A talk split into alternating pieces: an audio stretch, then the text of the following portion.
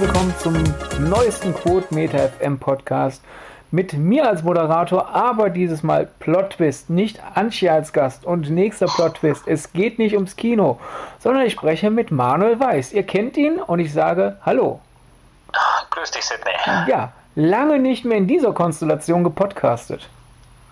Stimmt, stimmt, ist richtig. Das Sehr- wird bestimmt lustig. Es ist sehr lang her und ich glaube, es war auch noch nie. Äh, treue Zuhörerinnen und Zuhörer können mich ja korrigieren. Ich glaube, es war auch noch nie, dass ich dann der Moderator bin und du der Gast. Eigentlich moderierst du doch dann und ich bin Gast, oder? Äh, ja, gut, gut möglich. Ich habe da jetzt keine Ja. Aufzeichnungen drüber. Aber wie gesagt, ich, ich hoffe, es wird lustig, weil, und da nehme ich ja nicht zu viel vorweg, ne, ich, ich kann ja sagen, irgendwie, wir sind ja so ein bisschen die humoristischen Spezial, die Humorspezialisten von Quotenmeter, ne? Und ähm, wir haben gedacht, weil es gerade so lustige Zeiten sind, machen wir auch ein lustiges Thema. Genau, denn es ist einfach mal sehr lustig, was dieses Jahr passiert. Der Comedy-Preis wechselt von RTL zu Sat1, was ich nie erwartet hätte. Dann neue Kategorien. Und es ist zum ersten Mal ein Publikumspreis, abgesehen vom Senderwechsel, weil wie wollen wir einen Senderwechsel und abgesehen von den neuen Kategorien, die hatten wir dieses Jahr nicht. Aber wenn man es runter reduziert auf äh, eine Jury stellt die Nominierung zusammen und dann kommen die Fans der Nominierten zusammen und wählen. Die haben doch eigentlich den äh, Quotenmeter Fernsehpreis kopiert. Profis nominieren und dann ist das Publikum am Wählen. So ist das mit den Ja. Publikumspreisen, ne? Ja, ja. Es gab ja übrigens, muss man auch dazu sagen, zu dieser ganzen Entscheidung, daraus jetzt einen Publikumspreis zu machen, das hat ja nicht jedem so ganz geschmeckt. Ne? Also da gab es ja schon noch Leute, die gesagt haben, naja, da wird ja dann quasi nicht die größte Qualität letztlich prämiert, sondern derjenige, der am ehesten Fangruppen mobilisieren kann. Das, das mag durchaus sein, jedoch gibt es genauso jedes Jahr Stimmen, die sich halt darüber aufregen, wer denn so in der Jury sitzt, die die, äh, die Preise wählt. Also es gibt schon immer wieder mal so aus der Show-Richtung so rumgemurre, so, so ein bisschen so, ach, beim Comedy-Preis, wenn du da nicht zu, der, zu einer gewissen Connection gehörst, war es schon der größte Erfolg, nominiert zu werden. Insofern ist das natürlich ausgehebelt, dass da so diese typische, ich sag mal, rheinig nordrhein-westfälische Ecke, die ich habe die Statistiken jetzt nicht genau verfolgt, aber der oft genug vorgeworfen wird, sie hätte beim Comedy-Preis einen Vorteil. Das wird sich dann ja wahrscheinlich jetzt ändern. Wer weiß, wer weiß, ne? Ja. Gut, gut möglich, ja, das ist richtig. Ähm, du hast ja aber schon angesprochen, ne, für die, für die Medienbranche vor allem interessant, ne, 21 Jahre lang hat das jetzt RTL gemacht. Ähm, ähm, jetzt ist es zu Sat 1 rübergewandert. Der Comedy-Preis, auch das ist vielleicht irgendwie so ganz interessant. Ne? Man könnte ja irgendwie sagen, es ist so der, der, der, kleine, der kleine Bruder vom deutschen Fernsehpreis. Ähm, der, der ist gar nicht so unerfolgreich. Also klar, er lief dann irgendwann mal bei RTL auch mal nicht mehr um 20.15 Uhr, sondern so ein bisschen später. Aber wenn man sich so die Quoten anschaut, ne, also das waren zum Beispiel äh, 2016 noch fast 17 Prozent Marktanteil. Das waren 2014 sogar fast 20 Prozent Marktanteil. Und jetzt gehe ich noch ein bisschen weiter zurück. Okay, das ist wirklich jetzt was, wo man sagen kann, da erinnern sich nur noch die Urgroßväter von, äh, von uns daran. Ähm, Im Oktober 2009 zum Beispiel 26 Prozent Marktanteil, 4,4 Millionen Zuschauer. Also das ist keine so ganz kleine Veranstaltung. Und ähm, wer da gewinnt, der kann sich schon mal auf die Schulter klopfen. Und natürlich einfach so gesehen, es mag vielleicht der kleinere Bruder des Fernsehpreises sein, von, vom Ruhm her und natürlich davon, welche Art Leistung äh, prämiert wird, aber er ist natürlich konstanter. Denn im Gegensatz zum richtigen Fernsehpreis hat der Comedy-Preis nicht mal einfach so vier Jahre lang gesagt, ja, ich habe eine Krise, ich weiß auch nicht, ich bin mal weg. Ja. Ja, ja. Ich habe eine Krise, ich bin mal weg. Ja, das Ja. ist ähm, beim Deutschen Fernsehpreis in der Tat so. Ähm, und deswegen muss man sagen, der Deutsche Comedy-Preis natürlich vor allem in der, in der Comedy-Szene schon hoch angesehen. Und ich bin sehr gespannt, wie sich dann jetzt das Image ändern wird, weil je, klar, jetzt mutmaßen wir, wird es jetzt ein bisschen bunter bei den äh, Gewinnerinnen und Gewinnern. In der Nacht, wobei so lange wird der, wird der Preis ja nicht laufen, am Abend, des 2. Oktobers werden wir es wissen. Da zeigt Sat 1 ihn nämlich live und natürlich dann auch Join. Denn letzten Endes, wenn was auf Sat 1 und Pro 7 läuft, kann man es auch auf Join streamen. Der Hashtag zur Show ist einfach nur Comedy-Preis und auf der Webseite des Deutschen Comedy-Preises darf man ab sofort abstimmen. Darunter halt auch in den bereits angedeuteten neuen Kategorien. So gibt es halt neu die Kategorie Bester Comedy Podcast mit drei Nominierungen: Baywatch Berlin, Fest und Flauschig und Gemischtes Hack. Und so, wer meine Schreibe bei Quotemeter in den letzten Wochen verfolgt hat, wird ahnen, was, ich, was mir jetzt auf der Zunge liegt. Ich weiß nicht, ob Fest und Flauschig wirklich noch ein Comedy-Podcast ist und nicht einfach nur zwei Leute labern und springen sich zeitweise an die Gurgel.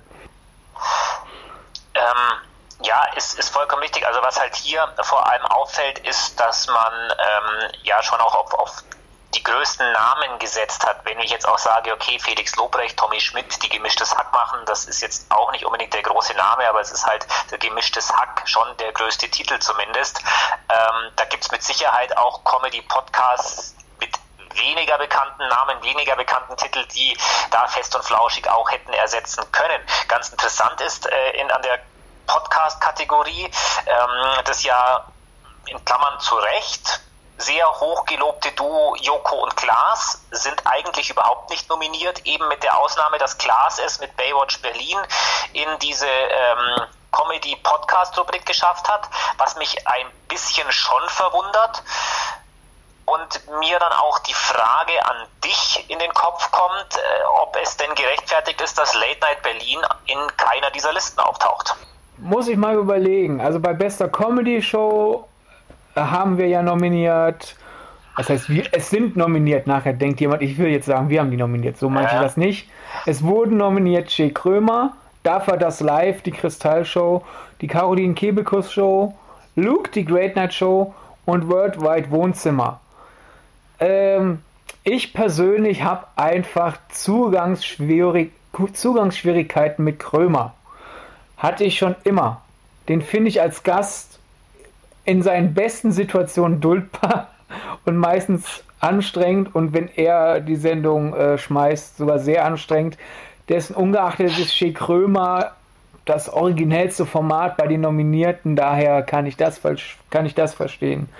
Die Caroline Kebekus Show finde ich super, hatten wir ja auch hier bei Quotenmeter schon mal ausgebreitet. Absolut recht drin, ja. Ähm, denn es ist wirklich einfach der Next Step of Evolution der Pussy Terror TV Variante. Neues, frischeres Design, äh, Kebekus per Persönlichkeit kommt stärker durch. Ich hätte sogar es verstehen können, wenn es bei Beste Satire-Show dabei wäre. Denn letzten Endes die Monologe, in denen sie ein Thema mit journalistischem Fundament auseinander äh, nimmt, sind jetzt nicht groß anders als die Schreibtischmonologe bei Böhmermanns waren. Daher äh, hätte man vielleicht sagen können, Kai Kebekus raus aus Comedy-Show und dafür bei Satire-Show rein. Ähm, Luke, die Great Night Show, bin ich ja ein Verfechter, weil ich sehr einfach ambitioniert von Luke fand. Also eine, eine wöchentliche Sendung, fast jede Woche mit einer riesigen Musical-Nummer äh, auf die Beine stellen, ist mit deutschen Budgets und äh, deutschen logistischen Schwierigkeiten echt eine Leistung. Also am ehesten würde ich vielleicht sagen, von den Nominierten daher vielleicht darf er das die Kristallshow raus, denn das ist eine solide Show. Über den Humor kann man streiten. Ich, kann, ich mag Kristall, wenn er wo zu Gast ist, mehr, als wenn er bei sich selber zu Gast ist, sozusagen. Ich glaube, da, da ist vielleicht, kürzt er vielleicht die schwächeren Gags etwas weniger streng aus, als wenn er wohl zu Gast ist. Denkst du denn, Manuel, dass vielleicht die fehlende Nominierung von Late Night Berlin sich auf die ganze SDRGF-Sache zurückziehen lässt, den Fake-Vorwurf an Late Night Berlin? Ich kann es zumindest nicht ausschließen. Ja, es kann sein, dass das einer der Gründe ist. Ich müsste dann aber auch sagen, dass ich an diesen Riesenwirbel erinnere, der mit der Great Night Show von, von Luke einherging, mit, seiner, mit seinem Auftritt im Fernsehgarten für die erste Ausgabe dieser Show. Die ja, äh, den Auftritt fanden ja viele auch alles andere als lustig. Von dem her ähm, ist schon die Frage, ob das stimmt oder ob das passt oder ob man da einfach sagt, es ist der Gesamteindruck, der vielleicht Late Night Berlin nur auf Platz 6 oder Platz 7 in dieser Liste geführt hat und somit auf Platz 1 oder 2, der nicht mehr zur Geltung kam. Ja, auch möglich. Aber generell glaube ich wenigstens, äh, ich habe mich ja quasi gerade selber dabei ertappt äh, zu realisieren, ach ja, da war ja was. Generell glaube ich, ist, ist dieser Fake-Vorwurf jetzt nicht zu hart an Joko und Klaas Geben geblieben. Also ich weiß, die ersten paar Wochen gab es unter jedem YouTube-Kommentar, äh, unter jedem YouTube-Video war einer der Top-Kommentare, ist das denn überhaupt echt? Aber ich habe so den Eindruck, dadurch, dass äh, Baywatch Berlin da ganz andere Gesprächsthemen einfach in der Joko und Klaas Bubble äh, nach vorne gebracht hat, ist das ein bisschen wieder aus den Köpfen verschwunden. Gut möglich, ja. Ähm, noch sagen will, wir haben Kristall mehrfach nominiert, ne, unter anderem also nicht nur im Showbereich, sondern auch im Personenbereich als bester Komiker. Ähm, da muss man sagen, wer sich so Kristall jetzt in den letzten drei, vier Jahren anschaut, jetzt unabhängig davon, ob man ihn witzig findet oder nicht, wo ich glaube, es ja sowieso so ist, fragt zehn Leute nach, ihr, nach ihren Vorlieben im Bereich Comedy und Humor, du hältst acht unterschiedliche Meinungen. Ähm, Kristall, da geht es steil nach oben. Ja, vor allem es geht schon lange steil nach oben und irgendwie hört es nicht auf. Und ich muss Kristall da einfach, äh, ich mache es immer wieder, ich glaube, das ist auch nicht das erste Mal hier im Podcast, insofern eine Lanze brechen. Er ist wenigstens kritikfähig. Das ist ja längst nicht jeder im Comedy-Bereich, vor allem nicht jeder, der erfolgreich ist, weil da viele dann irgendwann sich so, glaube ich, zu viele Ja-Sager um sich scharen. Das ist ja auch ein Thema bei Baywatch Berlin so teilweise, was, was dann die was dann Schmidti und Jakob so teilweise dann von anderen Gästen oder von Gästen von anderen Shows zu hören, ist nicht lustig. Und das sollte man doch denken, müsste es bei Komikern sein. Hingegen Kristall äh, war ja, seine erste Filmrolle war ja im Film Abschussfahrt und den hatte ich ja bei Quotemeter besprochen. Und da war die Einzelleistung, die ich am negativsten rausgestellt habe, Kristall. Denn ich habe geschrieben, so, äh, er, man merkt, er ist noch kein Schauspieler. Wenn er einen Monolog führt, so als wäre es ein Stand-up, funktioniert er. Sobald er hingegen mit anderen äh, Darstellern interagieren muss, sieht man fast schon im Gesicht an, wie er darauf wartet, dass sein Beat ist und er weiterreden soll, darf, muss, er muss reagieren. Und er hat die Kritik geteilt, hat sich für das herzliche Lob an den Film bedankt, äh, der an anderen Stellen des Films gerichtet war und so sinngemäß gesagt, hey, danke fürs konstruktive Feedback, da arbeite ich an mich. Und wenn man da mal so schaut, seine Cameos in anderen Serien und Filmen seither sind schauspielerisch auch viel besser geworden. Das sehe ich, sehe ich ganz genauso. Hm. Also ähm, ich glaube, da muss man auch einfach mal den Daumen, hochheben. Ich, mir ist gerade noch was ganz anderes eingefallen, weil ich so über dieser Liste sitze mit den ganzen Formaten, die sich jetzt Hoffnungen machen. Einmal ist Dreisat nominiert und ich glaube, ich darf offen und ehrlich zugeben, mit einem Format, von dem ich noch keine Minute gesehen habe, äh, muss das jetzt auf meine Liste kommen. Sebastian Puffpaff, noch nicht Schicht.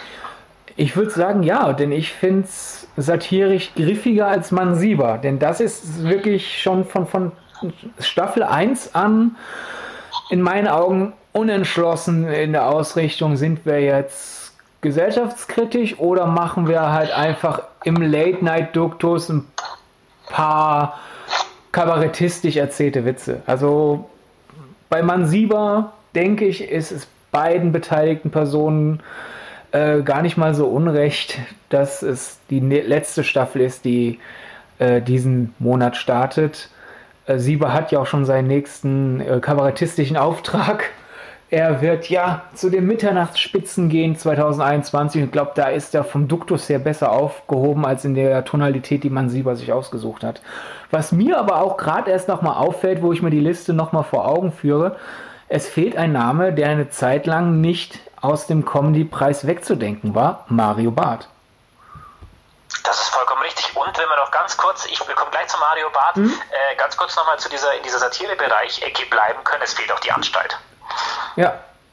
Ja, äh, ja Mario Barth ist richtig, ähm, wobei man natürlich sagen muss, Mario Barth hat sich ja jetzt eigentlich nicht weiterentwickelt. Er, er ist äh, auf Tour mit seinen üblichen Programmen, Mann, Frau und so weiter. Er macht so ein bisschen diese Investigativ-Comedy bei RTL, die aber auch so ein bisschen der Kritik unterliegt. Von dem her fehlt er vielleicht auch zurecht. Ich, in meinen Augen kann man das vielleicht streichen, sogar auch streichen. Aber wie du ja sagst, frag zehn Leute nach Comedy, du hast acht verschiedene Antworten, frag dieselben zehn Leute zwei Wochen später nochmal und du hast nochmal acht neue Antworten. Ähm, Ich habe eben schon die neue Kategorie Bester Comedy Podcast angeschnitten. Es gibt auch neu die Kategorie, was mich wirklich verwundert, weil natürlich, ich verfolge das Ding jedes Jahr, also weiß ich es eigentlich, dass es die Kategorie auch nicht gab. Dessen ungeachtet, irgendwie denkt man halt bei einem Medienpreis, diese Kategorie gehört doch dazu. Man muss dann vor Augen geführt bekommen, nein, sie gab es noch nicht. Die Kategorie Beste Moderation. Übrigens rein männlich besetzt. Luke Mockridge, Oliver Pocher und Ralf Schmitz.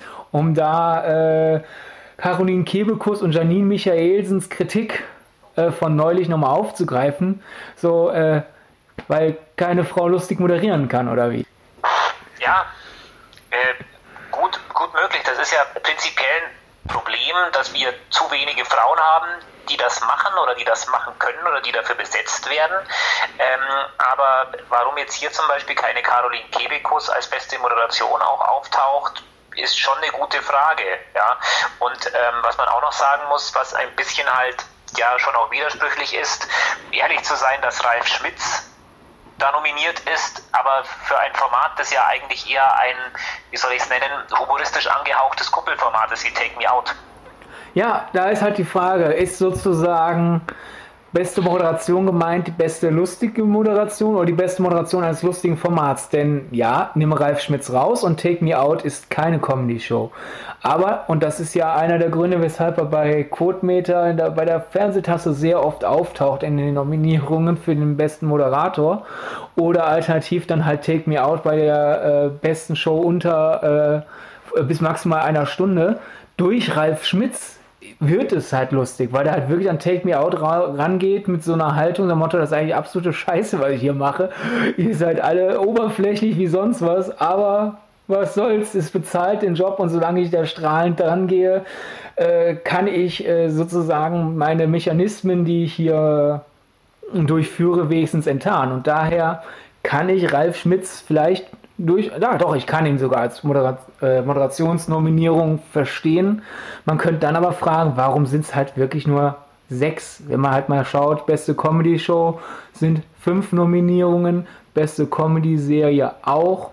Danach erst bei den weiteren Kategorien runter auf drei. Vielleicht hätte man einfach beste Moderation äh, intern mit einer 50-50-Regelung belegen müssen oder wenigstens einer 3 zu 2 Regelung, dass da irgendwie eine Frau dabei ist.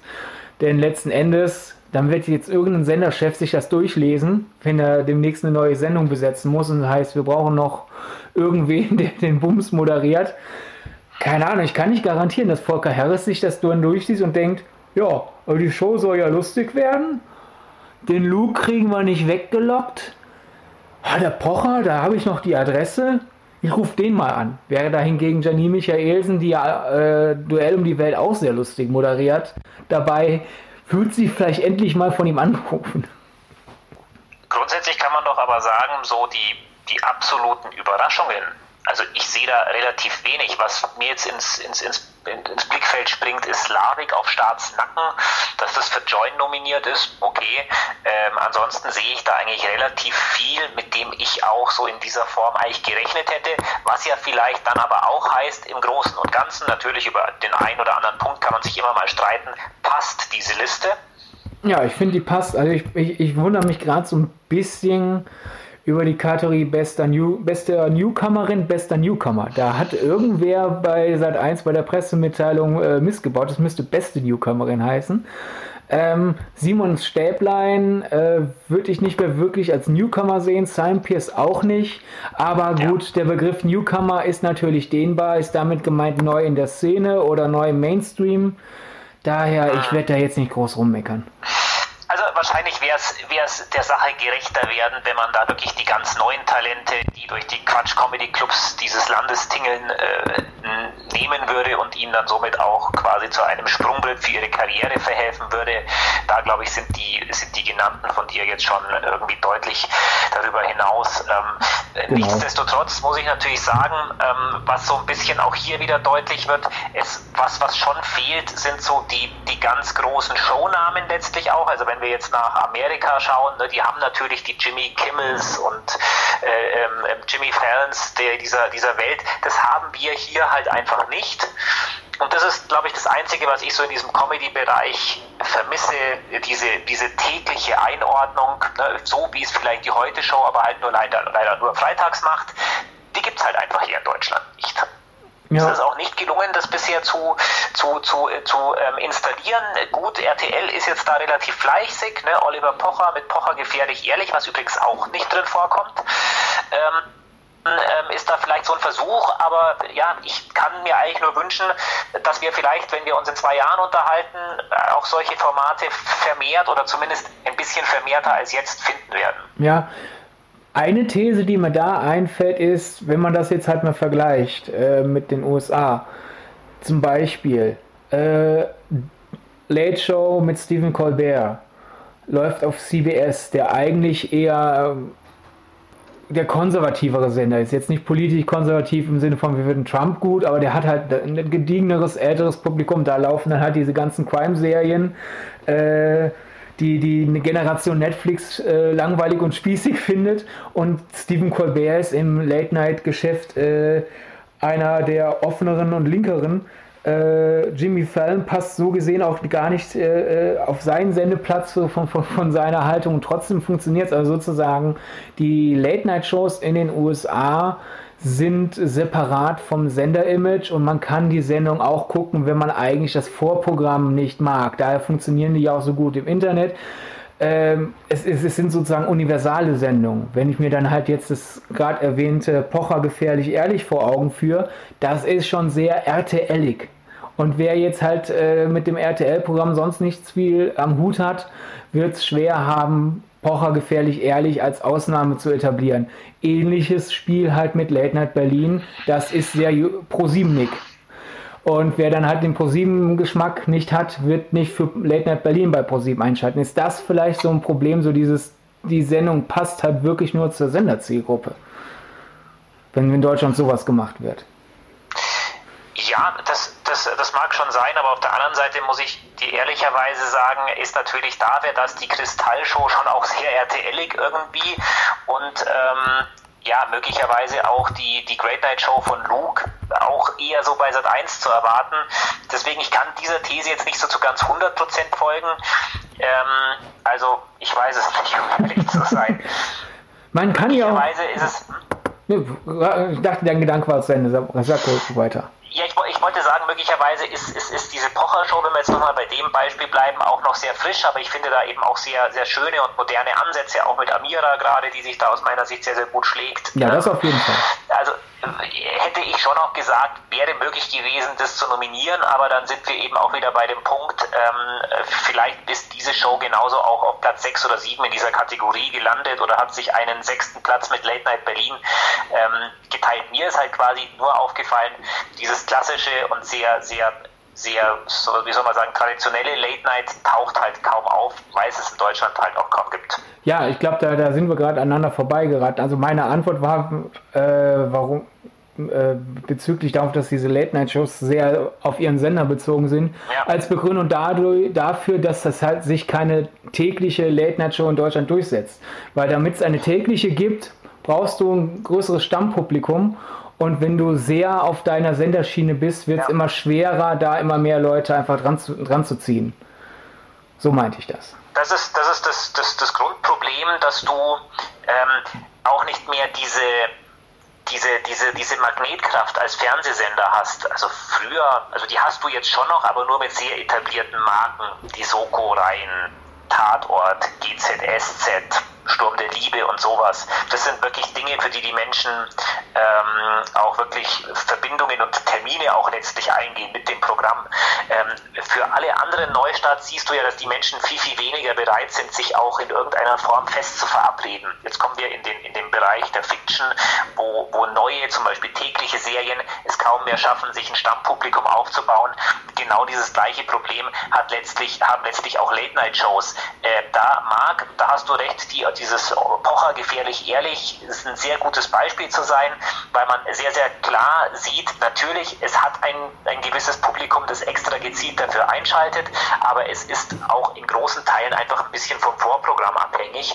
Das heißt, schauen vorher halt viele zu, dann läuft es ein bisschen besser, schauen vorher sehr wenige zu, hat Pocher auch nur begrenzte Chancen, ähm, was halt immer heißt, okay, es schalten jetzt nur wenige gezielt für diese Sendung zu RTL. Ja, sozusagen Lead-In gibt es immer noch, aber ich weiß noch, als ich hier angefangen habe, da war ja auch noch sehr interessant, schau auf das Lead-Out. Vielleicht erklären sich die guten Quoten um 2015, weil die Leute schon um 2045 eingeschaltet haben wegen der 2115-Sendung. Das gibt's eigentlich nicht mehr erleben wir ja immer mal wieder, mh, speziell wenn das Dschungelcamp läuft und RTL vorher um 21.45 Uhr neue, neue Comedy-Serien testet.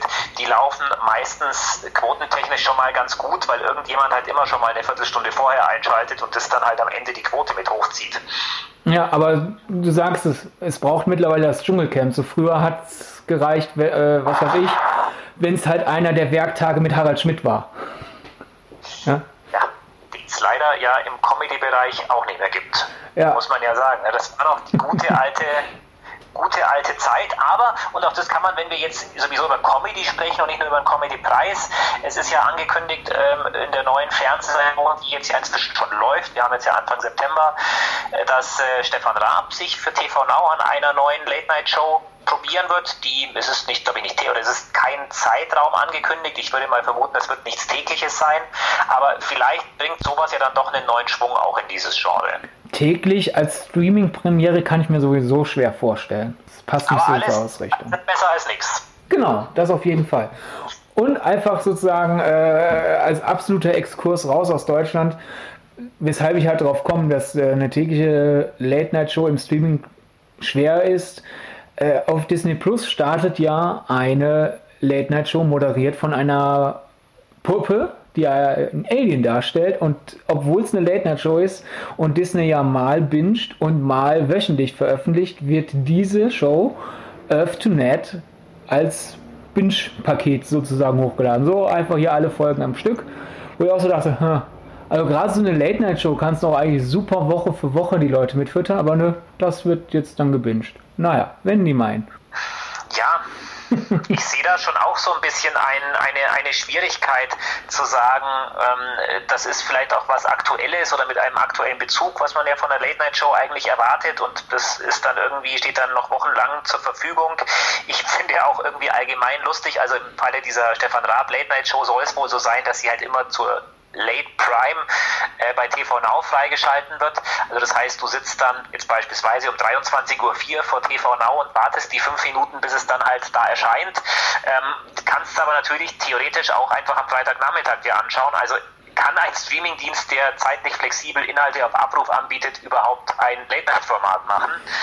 Ich meine, so gesehen äh, hat man das hier erlebt mit der ZDF-Mediathek-Premiere von Neo Magazin Royal. Ich weiß genau, wie ich halt äh, meistens, wenn es sich zeitlich einrichten ließ, ich also am äh, Donnerstagabend nichts anderes zu tun hatte, wirklich dann halt so um 20 Uhr da saß und dachte, ja, dann warte ich jetzt mal, dass in der ZDF-Mediathek äh, Neo Magazin Royal hochgeladen wird. Aber das war halt eine wöchentliche Sache und dann hat man halt nebenher mit anderen gechattet und so, oh mein Gott, hat er das wirklich gesagt? Wobei das ist eigentlich eher ein Kristallsatz aber sorry, Chris, er gehört nicht nur dir.